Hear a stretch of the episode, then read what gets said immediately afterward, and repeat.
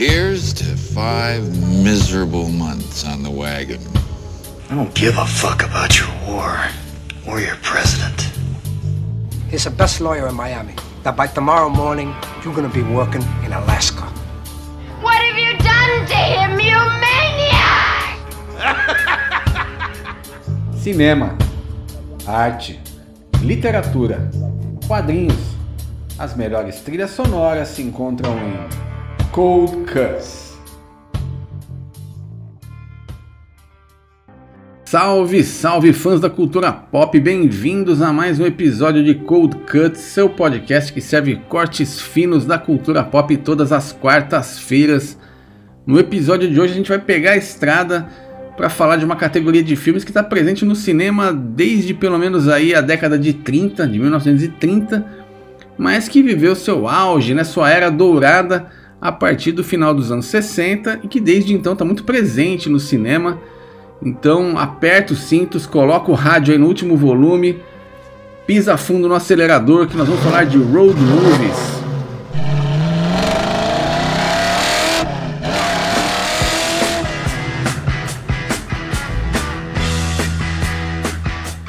Isso aí, o tema de hoje são aqueles filmes em que os personagens passam quase o tempo todo se deslocando de um lugar para o outro e tem muitos filmes com esse formato. Provavelmente, enquanto a gente tiver falando um pouco sobre, essa, sobre como isso surgiu, é, os filmes mais emblemáticos, com certeza vocês vão lembrar de outros que não vai dar tempo de citar aqui, o que a gente vai esquecer. Então vocês podem interagir comentando lá no nosso Instagram, que é o code.cuts.podcast, também por e-mail, tem todos os nossos canais de contato na descrição do programa.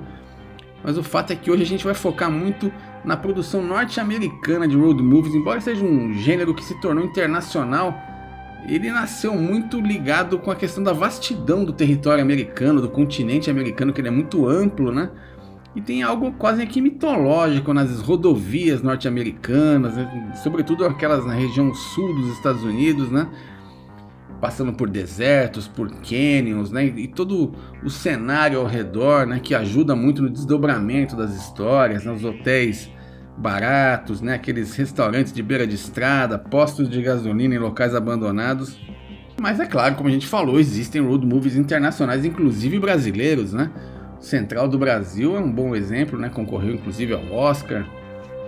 Temos também o Diários de Motocicleta, né? Filme latino-americano, mas dirigido pelo Walter Salles, também não deixa de ser um road movie mas o fato é que, como a gente falou, vamos focar muito nisso que tem algo de muito peculiar né, da cultura americana, que é essa fascinação pela mobilidade, né, pela própria experiência de cair na estrada, né, a figura do caronista, né, que foi muito é, marcante, especialmente nos anos 60, né, no auge ali do movimento hippie. Então tem algo, tem algo que tem um significado que vai muito além da própria viagem, né? Mas voltando muito no tempo, a gente vai ver que talvez os primeiros é, sinais de heroísmo aí na cultura ocidental vêm justamente de, de, poemas da Grécia Antiga, em que se trata de, de personagens que se deslocam, né, percorrem grandes distâncias, né, é, como os poemas épicos é, do Homero, né, como a Ilíada e a Odisseia, que foram escritos aí no século 9 a.C., né? Então, basicamente, toda a simbologia da aventura humana vem daí. Mas a gente, claro, que vai, vai avançar muito essa história, né?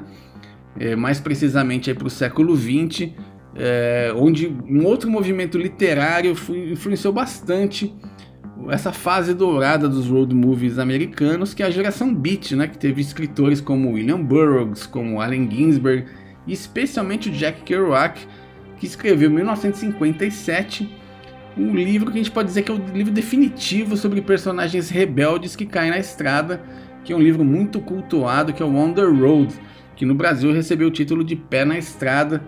Esse livro que já foi lançado em diversas versões é, no Brasil, inclusive como livro de bolso, né, da editora LPM, N versões, então não tem desculpa para não ler, é um livro fundamental para quem quer entender é, a juventude, a rebeldia e muitas coisas que vieram acontecer na cultura popular aí, é, no comportamento jovem dos anos, das décadas seguintes, né?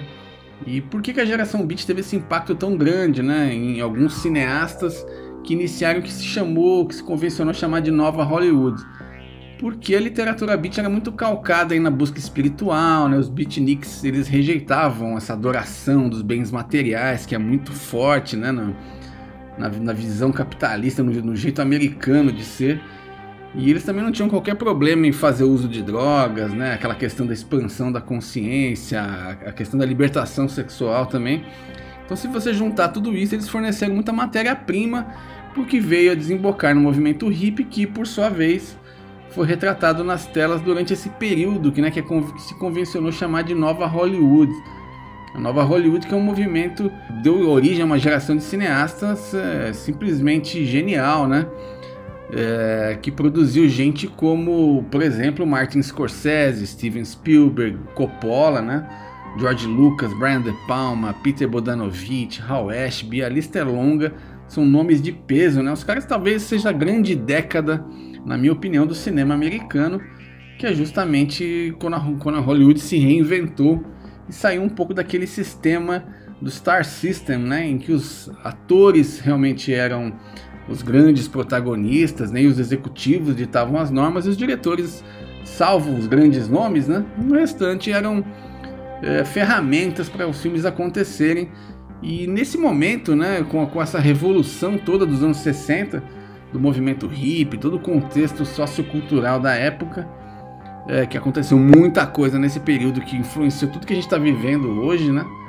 É, o cinema meio que se desconectou um pouco desse contexto todo sociocultural e, e essa galera jovem que conseguiu restabelecer essa conexão com o público, né? Que deixou os executivos meio intrigados, né? Poxa, a gente não sabe mais o que o público quer assistir, né? O que, que as plateias querem assistir. E esse vácuo acabou dando muito poder para os cineastas da nova geração, que acabaram formatando o que a gente chamou de nova Hollywood, muito inspirados né, pela literatura beat, por essa fixação de botar o pé na estrada, pelo movimento hip, que é derivado disso, né? E sem dúvida também pelos, pela influência dos eventos que estavam acontecendo naquele período, né? Quando a gente fala desse período, eu, eu, ali o meados dos anos 60 e o início dos 70, que foi uma época muito marcante, né? A gente está falando de uma época em que aconteceram as passeatas pelos direitos civis, né, os assassinatos de Kennedy, Martin Luther King, Festival de Woodstock, Verão do Amor, depois um momento em que houve eventos que, que a gente pode dizer que criaram meio que uma distopia é, desse, desse período de paz e amor dos anos 60, que foram a Guerra do Vietnã, os assassinatos praticados pela família Manson, né, do Charles Manson e outros mais, o, o Watergate e tal, que criaram um desencantamento, né? Então houve muito combustível ali para alimentar as cabeças dessa nova geração de cineastas. E aí, onde que entra os road movies nessa história? Né? Eles foram meio que um veículo para contar essas histórias de personagens errantes, né? de outsiders, né? de pessoas que não se adequavam ao sistema. Então, às vezes até metaforicamente, né? Pegar a estrada, estar tá em deslocamento, que está em uma jornada, era uma maneira de escapar do establishment, né, do status quo. Então foi basicamente esse momento em que os baby boomers caíram na estrada. Né? Baby boomer, para quem não sabe, só um parênteses, é aquela geração nascida aí entre o final da Segunda Guerra Mundial até o meados dos anos 60. E tem dois filmes especialmente que são creditados como aqueles que inauguraram a nova Hollywood e não por acaso eles podem cair muito na categoria de road movies. Né? O primeiro é o Bonnie and Clyde, Uma Rajada de Balas, de 1967, que é do diretor Arthur Penn. Né? O filme, inclusive, foi muito criticado no lançamento, inclusive pelo próprio Jack Warner, né? que era o chefão da Warner Bros. Mas o filme depois, claro que virou um clássico, né? E dois anos depois, aí sim vem um filme que esse é um road movie é, na acepção da palavra, que é um filme que literalmente implodiu todos os paradigmas do cinema americano. É um biker movie, né? Barato, independente. Tem muitas histórias excêntricas de bastidores que se passaram nesse filme, né? Com drogas consumidas de verdade nas cenas. Atores que quase apanharam de mariners, né? De fuzileiros navais enquanto estavam gravando uma cena em New Orleans. Porque eles tinham cabelo comprido e tal.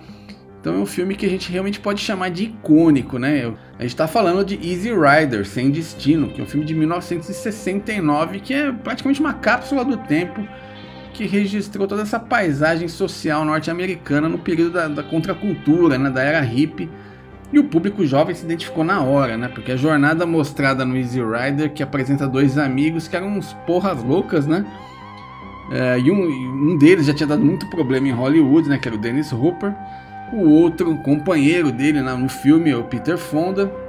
Eles viajam pelo sudeste, pelo sul dos Estados Unidos, sofrendo preconceito, violência da polícia, dos cidadãos, que eram, digamos assim, mais conservadores, vai, pouco tolerantes. Então esse filme criou essa conexão que tinha sido meio perdida com o público jovem, né? Então é, muita gente fala que o Easy Rider é justamente isso, né? Ele, ele registrou um período do tempo, ele capturou o que aconteceu numa determinada época de uma forma muito orgânica, né? Tem diálogos e cenas bem improvisadas, né? Ele meio que registrou o sentimento dessa época e a forma como os hippies procuravam um país que não existia, né? Um, uma, uma, ideia de país que não existia e como os sonhos deles foram sendo esmagados pela realidade durante essa jornada, né? E o fato é que os próprios atores causavam desconforto onde eles passavam, né? Pelo estilo deles de ser. Não só o Peter Fonda e o Dennis Hopper, mas como também o Jack Nicholson, né? Que ele rouba a cena no filme. Quem, quem assistiu Easy Rider com certeza se lembra que ele interpreta um advogado maluco lá que acaba pegando carona com os dois motoqueiros. E um filme que é muito. Ele tem uma, algumas passagens bem trágicas, vamos dizer assim. E o fato é que Easy Rider contrariou todos os prognósticos, fez, foi um baita sucesso. Faturou 60 milhões de dólares de bilheteria contra um orçamento bem modesto, né, de 400 mil dólares. E ainda teve duas indicações ao Oscar, né? Aí isso pifou a cabeça dos executivos dos estúdios na época, que fez os caras repensarem tudo que eles acharam que eles sabiam, né? Sobre o público que frequentava os cinemas na época. E isso acabou meio que sendo pontapé do que seria a nova Hollywood, onde os road movies foram muito frequentes, né? Justamente por tudo isso que a gente falou, nessa né? ideia de você tentar sair do sistema, você tentar fugir daquela vida que tinham programado para você. Foi uma geração muito contestadora, né? Então, para a gente começar os nossos trabalhos sonoros, eu acho que não tem como não tocar alguma coisa do Easy Rider sem destino, que é o filme que a gente pode dizer até que é o pai dos road movies modernos, né? Uma curiosidade é que a música que a gente vai tocar, ela é usada no filme mas ela não entrou na trilha sonora do filme, ou seja, ela não saiu no LP na época, nem nos relançamentos seguintes. A música se chama Flash Bam Pow e é do grupo The Electric Flag. Vamos lá.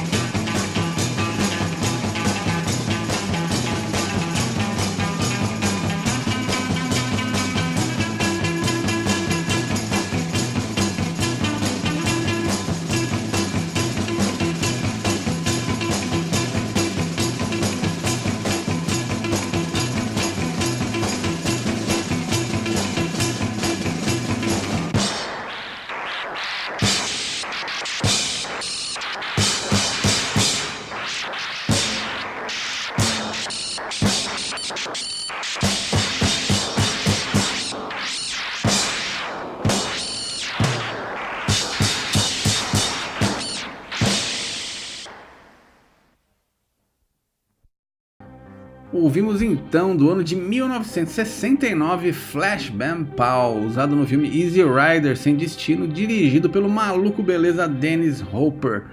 Para quem tiver curiosidade, já que a música não faz parte da trilha sonora oficial do filme, Flash Bam Pow é, é o tema que toca naquela cena inesquecível da viagem de ácido deles no cemitério. Quem assistiu vai lembrar. Aliás, um fato muito interessante é que até aquele momento o cinema sempre usava trilhas sonoras mais orquestrais, né? Compostas normalmente sob encomenda para os filmes, né? não canções pop. Né?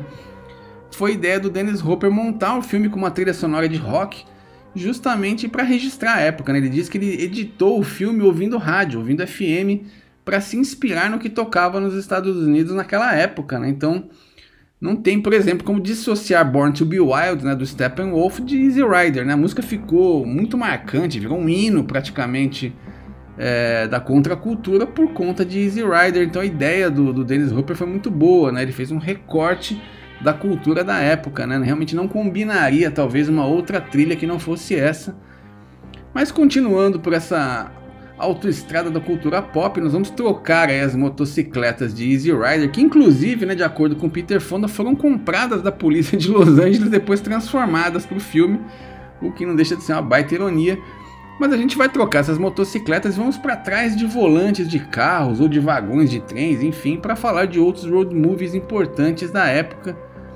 Vamos, vamos continuar ainda no período da nova Hollywood que para só lembrar vai de meados aí do, da década de 60 até o fim dos anos 70, para a gente ver como o road movie foi um formato que foi transformado em arte praticamente, né, com diversos eixos narrativos diferentes. Né? Então tinha desde esses filmes de casais criminosos em fuga, né, como Bonnie and Clyde, do qual a gente já falou no começo, como thrillers de motoristas solitários, né, como foi o caso do Encurralado, né, que é o filme de estreia do Steven Spielberg, que foi feito originalmente para televisão em 71 tem filmes com grupos de pessoas é, desajustadas, né, ou fora das margens do sistema. Além do Easy Rider, a gente tem, por exemplo, a última missão, o The Last Detail, né, que é do Hal Ashby, que foi lançado em 73 e cujo roteiro, né, do Robert Downey, que era uma figura muito chave ali da nova Hollywood, e na época ele bateu o recorde na quantidade de palavrões falados no filme. E, inclusive o Robert Downey foi pressionado a mexer no roteiro para excluir a maioria dos palavrões. E ele falou que não faria isso porque o filme conta a história de três marinheiros, né? De novo, Jack Nicholson, mais o Otis Young e o Randy Quaid, bem novinho ainda. E de acordo com ele, assim, são assim que os marinheiros conversam. Né? Não dá para tirar palavrão de conversa de um marinheiro, que faz todo sentido. E provou que ele estava certo, porque o filme foi indicado a alguns Oscars, né, como melhor ator, né, pro Jack Nicholson, é, ator coadjuvante pro Randy Quaid e também melhor roteiro, né? Ou seja, é, o Robert Town tinha razão no que ele falou. O que é interessante sobre a última missão é que ele é um road movie em que os personagens são passageiros, né? Eles não estão dirigindo nenhum veículo, eles passam a maior parte do tempo em deslocamentos de trem, né, pelos Estados Unidos. Eles saem de Norfolk, no estado da Virgínia, passam por Washington DC, por Nova York, por New Jersey, até chegar no estado de Maine. Jack Nicholson, aliás, virou especialista nesse tipo de filme, né? Porque além de Easy Rider e A Última Missão, ele também estrelou um drama chamado Five Easy Pieces, né? Que no Brasil ganhou o título de Cada Um Vive Como Quer, que é de 1970, saiu até em DVD no Brasil, e pelo qual, olha só que novidade, Jack Nicholson de novo foi indicado ao Oscar de melhor ator, ele que estava naquela época despontando realmente para virar esse ícone do cinema que ele se tornou. E aí, ainda falando sobre as variações dentro dos road movies, tem um exemplar que é incomum daquela época, que é um filme de pai e filha na estrada, né? Uma dupla de personagens no road movie que são pai e filha, é, que é o excelente filme Lua de Papel do Peter Bodanovich, que inclusive ele está no, no, no, serviço de streaming do Telecine Play. Vale super a pena assistir, o um filme muito legal, preto e branco, assim, eu adoro esse filme. E é um road movie diferente, né? Um pai com uma filha, um pai malandro com uma filha muito esperta, é um quase um cacheiro viajante ali. Muito bacana. Também teve os road movies mais distópicos, né? Aqueles de perseguições insanas de carro, né? Em 75, por exemplo, teve o Death Race 3000, né? Que foi produzido pelo pai dos filmes B, né? O grande Roger Corman. E estrelado pelo David Carradine, que para uma geração toda é o eterno Kung Fu, né? Da série de TV Kung Fu. E pro pessoal de uma geração seguinte, ele já é o Bill do que o Bill, filme do Quentin Tarantino. Nessa categoria também tem um de, de filmes mais... É, violentos de estrada, de perseguições de carro. Tem outro que, muito mais do que o Death Race 3000, ele se tornou bem cult, né? Que vira e mexe ele é referenciado, que é o Vanishing Point, Corrida contra o Destino, de 1971, dirigido por um sujeito chamado Richard C. Sarafian, que ele herda muito desse panorama mostrado é, um pouco antes né, no Easy Rider, no Sem Destino, ele tem até algo meio existencial no filme, né? Um clima já meio amargo ali do fim da utopia hippie, né? Como a gente falou, naquele período meio distópico do início dos anos 70. Então ele mistura essas perseguições de carro alucinantes com paisagens ali do sudoeste norte-americano, meio bucólicas e tal. E o plot desse filme é, é o personagem principal, né, o Kowalski, ele que é interpretado pelo ator Barry Newman, é um veterano do Vietnã, um ex-piloto de corrida, e a missão do cara no filme é entregar um Dodge Charger RT, que é um automóvel clássico da época, né? Quem gosta de muscle cars, né, com certeza sabe qual que é o Dodge Charger RT. Ele sai de Denver, no Colorado, e vai até São Francisco, na Califórnia. Ele vai tomando pílulas para ficar acordado e ele faz uma aposta né, com um fornecedor de drogas que ele vai chegar antes do prazo na Califórnia. Mas é claro que no caminho ele acaba sendo perseguido pela polícia, né, por dirigir naquela velocidade alucinante, faz rachas com outros carros, né, e por aí vai. Então a gente vai fechar esse capítulo aqui sobre os road movies produzidos na época da nova Hollywood, pela importância, né, pelo legado que eles deixaram, né, por ser uma época realmente dourada dos road movies, fazendo uma dobradinha sonora agora com dois temas para filmes lançados no ano de 1971. Primeiro, para Vanishing Point, Corrida contra o Destino, do qual a gente acabou de falar. E é um tema que, com certeza absoluta, vocês vão reconhecer, porque faz décadas que ele é usado no programa jornalístico da TV brasileira. Não, não preciso nem falar, vocês vão reconhecer na hora. E depois a gente vai tocar um tema do filme Encurralado, né, feito originalmente para TV que marcou a estreia de ninguém menos que Steven Spielberg na direção de longas metragens. Então vamos lá.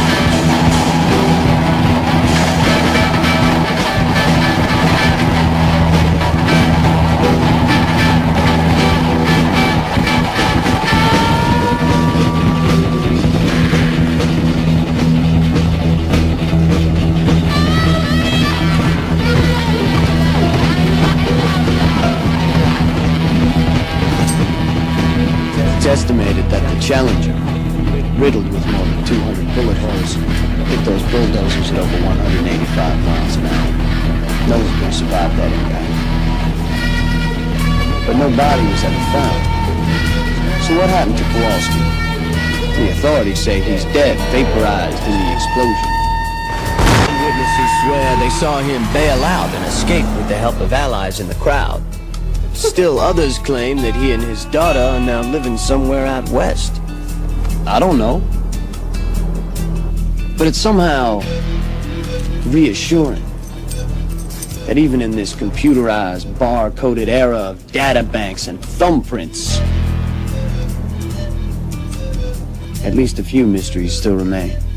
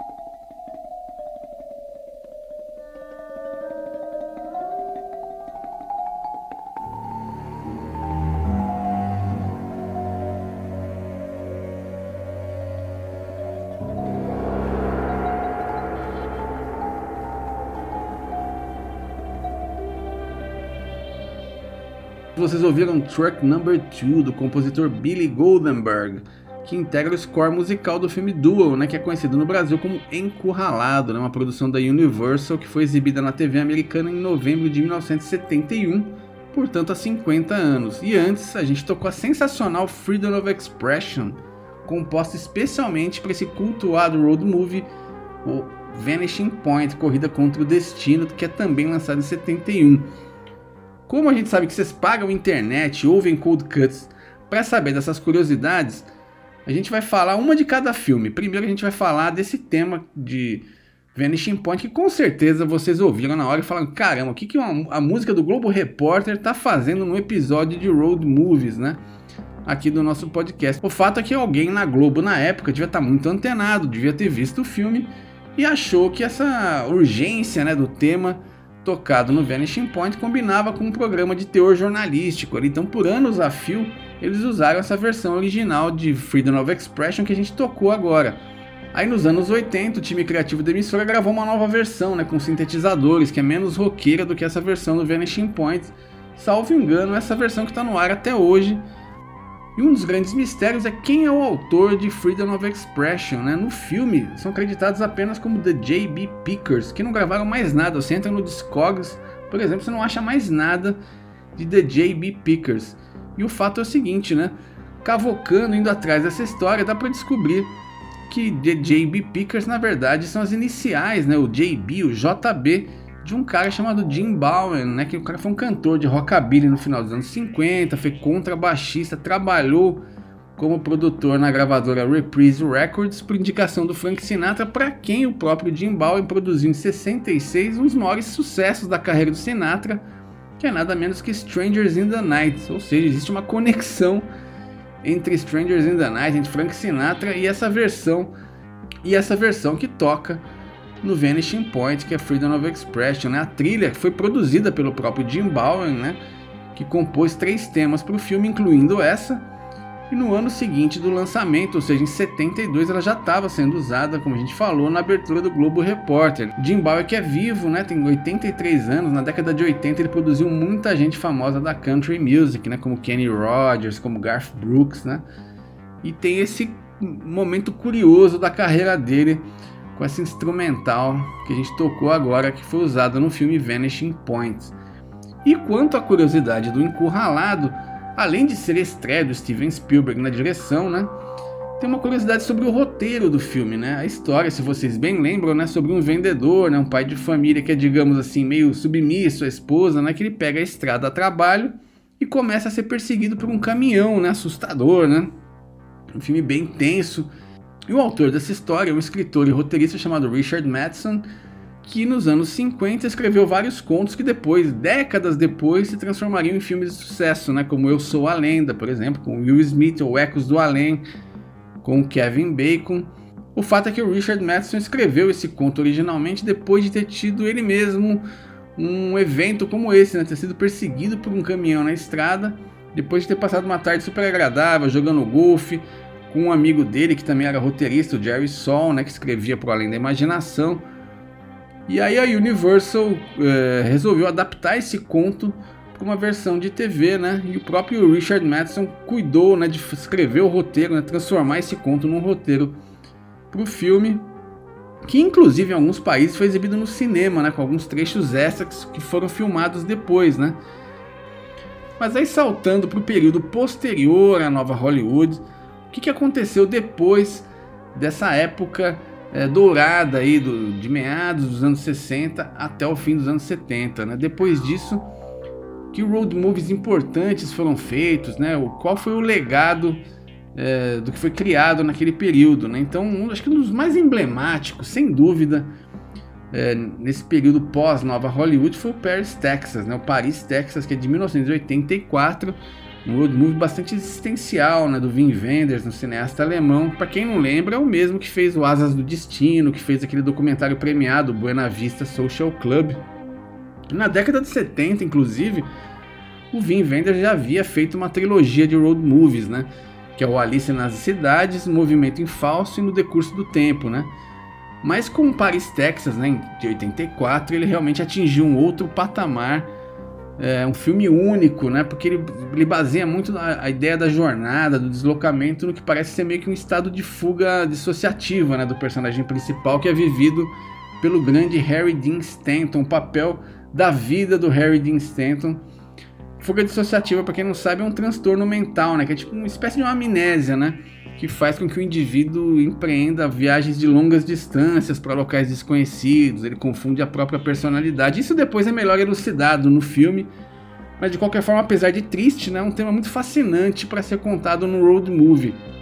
Os anos 80 também são a época em que surgem um dos cineastas independentes mais adorados dos Estados Unidos, que é o nosso Jim Jarmusch, que é um cara que também usou muito esse recurso de personagens em viagens ou em fuga, né?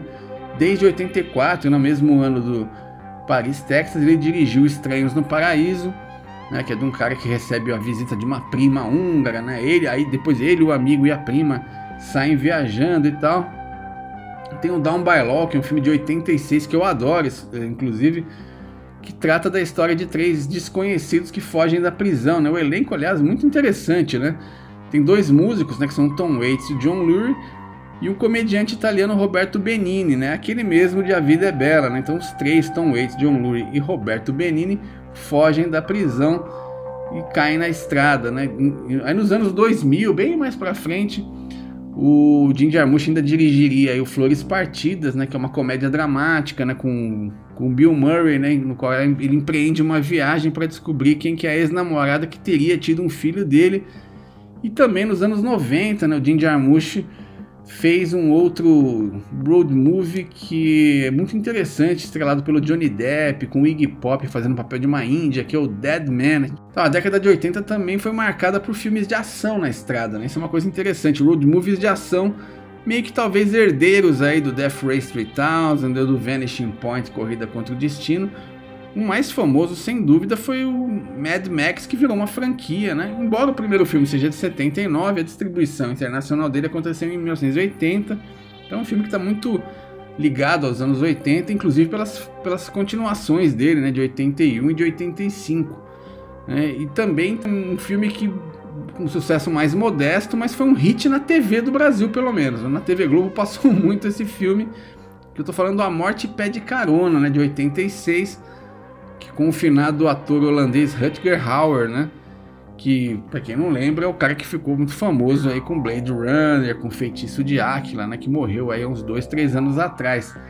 Então, o Mad Max e o A Morte Pede Carona são filmes de suspense, tensão, de ação na estrada, fugindo muito desse lado mais existencial de um Paris, Texas, por exemplo, que a gente falou antes. É, também tem nos anos 80, não tem como esquecer de um filme que ganhou nada menos que Oscars de melhor ator, roteiro, filme e diretor, né, que é o Rain Man de 1988, dos grandes papéis da vida do Dustin Hoffman. E olha que ele fez papéis maravilhosos na carreira dele toda, né?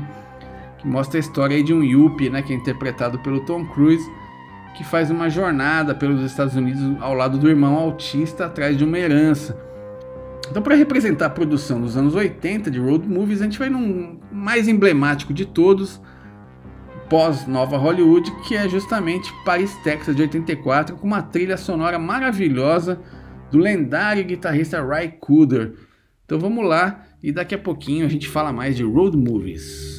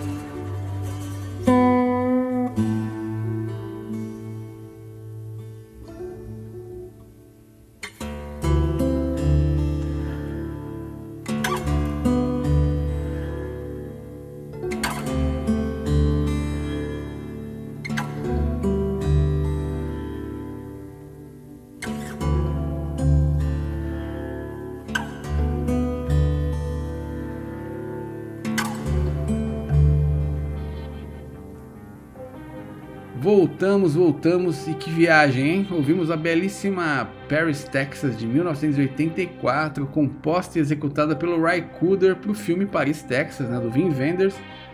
Ry Cooder que é um dos guitarristas mais importantes da história, né? ele está nativa desde os anos 60, tocou no primeiro disco do músico surrealista Captain Beefheart, o álbum Safe as Milk, depois se envolveu com gente como Rolling Stones, como Eric Clapton, como Doobie Brothers, ganhou uma porção de Grammys, voltou inclusive a trabalhar com Vin Wenders, produzindo a trilha do Buena Vista Social Club, que a gente citou há pouco, né, que é um documentário que recolocou no mapa os últimos grandes artistas cubanos né, do século XX, fez muito sucesso esse documentário.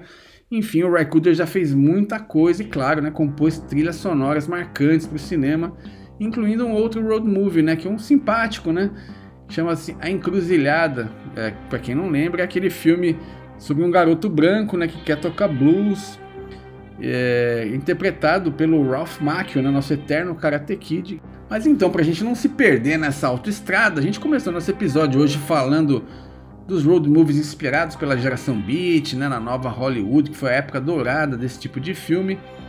E agora tem, não tem como não falar de uma época muito peculiar, que são os anos 90, que talvez seria uma segunda era dourada dos road movies e tem que ter muito a ver com o que acontecia na época, né? Com o rock independente é, tomando conta da linguagem da juventude, com o Nirvana, com o grunge, com as bandas de rock independentes, alternativas nas FMs, né?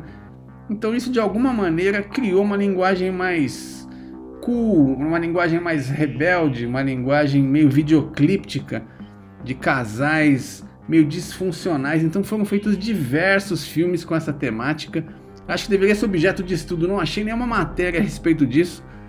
Eu acho que alguém ainda precisa escrever, porque é uma coisa muito interessante. Essa conexão com o rock, com o espírito da época, é realmente uma coisa nossa aqui, mas que talvez faça realmente sentido, né? Porque todos os filmes têm meio que essa linguagem, né? Essa coisa mais é, rebelde e talvez é, alternativa, né? Na linguagem, inclusive.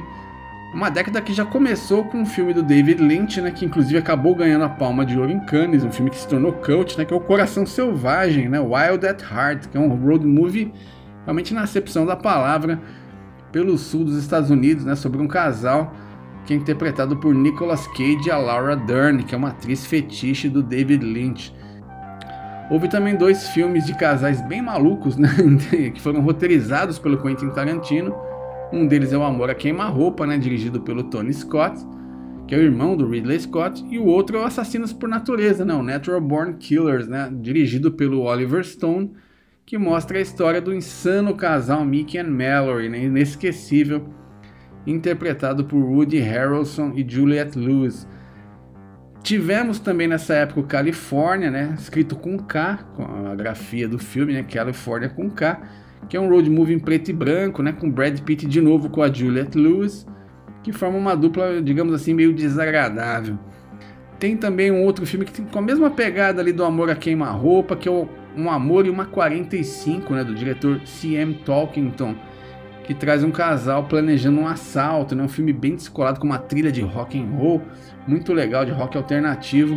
O casal, nesse caso, é o Gil Bellows e a Renée Zellweger.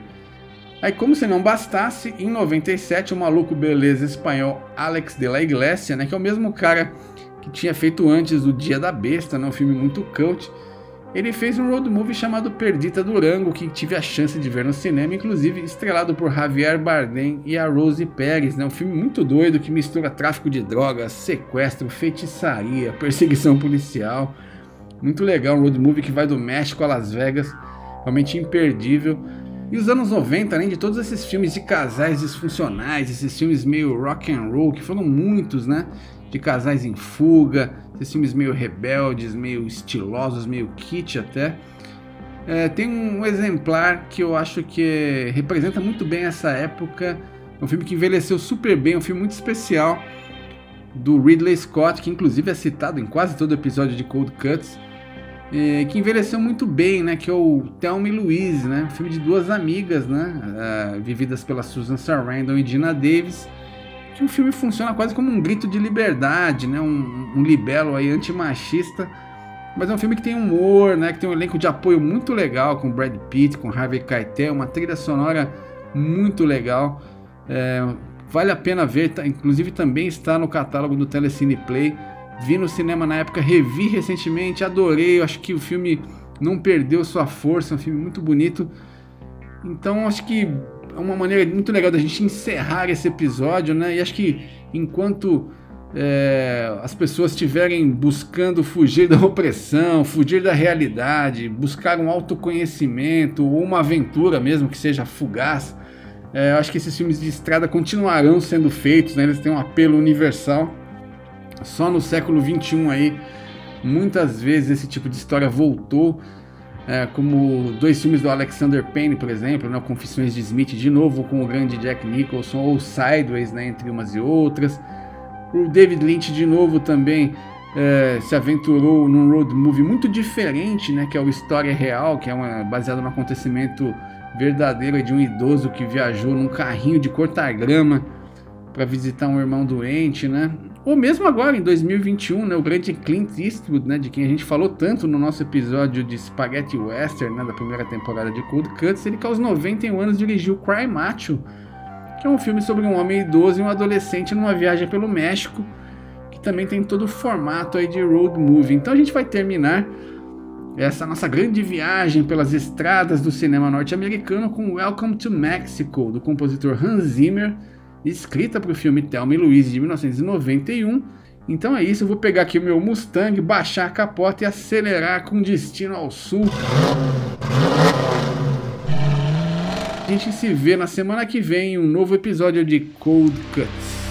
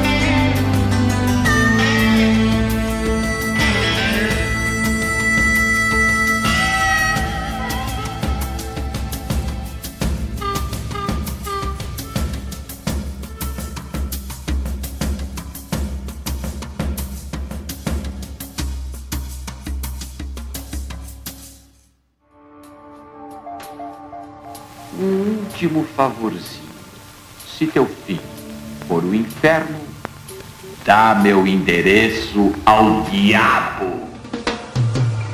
Você ouviu Cold Cuts. Cold Cuts.